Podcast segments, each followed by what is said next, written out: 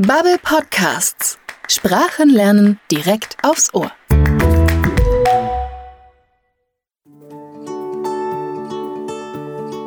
Hallo und willkommen. Heute gehen wir wieder auf Sprachreise. Und diesmal geht's nach Hongkong.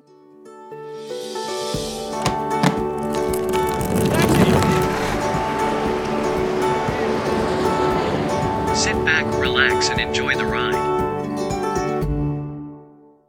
Ich bin Miriam, ich bin Redakteurin hier bei Bubble und in diesem Podcast nehme ich dich mit auf virtuelle Reisen. In jeder Episode hören wir gemeinsam eine Geschichte aus der englischsprachigen Welt.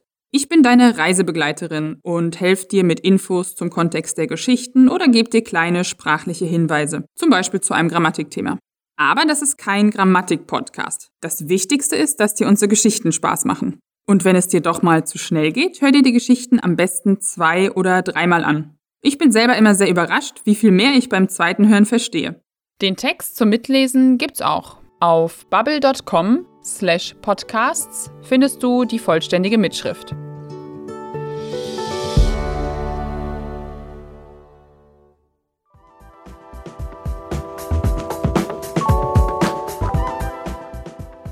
Heute erzählt uns Joanne eine Geschichte aus ihrer Heimat Hongkong.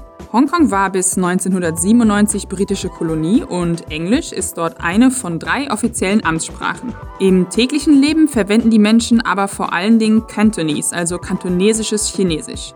Manchmal kommt es durch diesen Sprachenmix zu lustigen Situationen.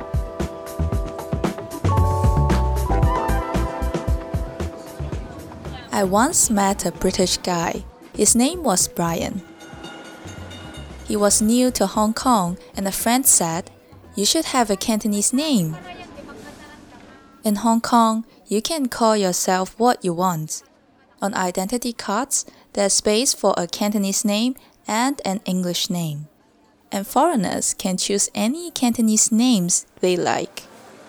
Some Westerners give themselves crazy Cantonese names, like the students that called himself Angry Urchin. An urchin is a dangerous sea creature. It's a weird thing to call it yourself, I think. Some Chinese people also give themselves weird English names like glacier or apple. Sunny, smile, and cherry are also very common. Westerners find this quite funny. I mean, cherry is not a name you hear every day, right? Wolltest du auch schon mal deinen Namen ändern oder dir einen zweiten Namen zulegen?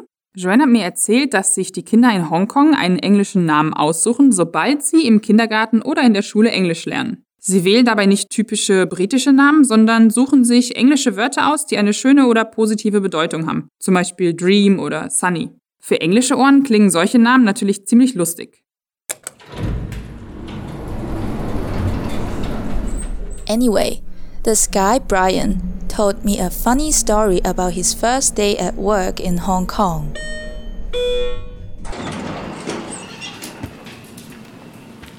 He went to his new office and looked for his desk. It was a big office and there were lots of people working there. The first person he saw was a woman and he asked her where his desk was. The woman smiled and asked him his name. Brian is an adventurous guy, so he decided to call himself Mohim, because Mohim means adventure in Cantonese. So when the woman asked him, What's your name? he said, My name is Mohim. The woman looked annoyed, because he clearly wasn't Chinese. But what's your real name? she asked. That is my name, he said. What's your name? She said, My name is Rainbow. Brian was drinking coffee and he coughed into his drink. Rainbow?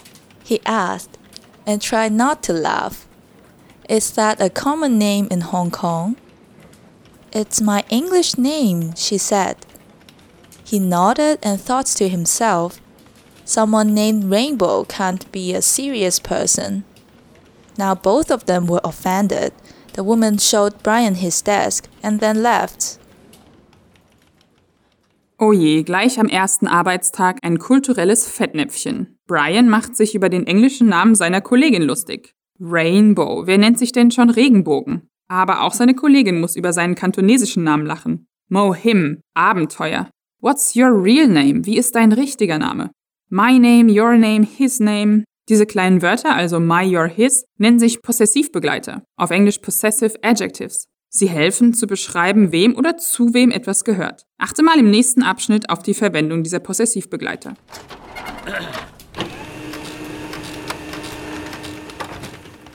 Brian was told he would have lunch with his new boss, Chinga. He was feeling a little nervous. He wanted his new boss to like him. When Rainbow came over to his desk at lunchtime, he was surprised. Why was she here again? Then he realized something. Rainbow's real name must be Chinga. She was his new boss. What is your favorite place to eat, Brian? Chinga asked him. He was surprised that she knew his English name, but of course she knew his name the whole time. She's his boss. My favorite place is called the Happy Cake Shop, Chiga, he replied, a little embarrassed. My name is Jinga, Brian. Oh, I'm sorry, he said. Now he was very embarrassed. He thought to himself, maybe Rainbow is a silly name, but it is easier to pronounce. It's okay, she said. I know the Happy Cake Shop. It's on the Queen's Road East, right? Their buns are good. Let's go. Also, da hat sich Brian ja in eine unangenehme Situation gebracht. Rainbow ist seine Chefin. Nicht nur, dass er sich über ihren englischen Namen lustig gemacht hat, dann hat er auch noch ihren kantonesischen Namen falsch ausgesprochen. Was passiert beim Mittagessen? Kann er die Situation noch irgendwie retten?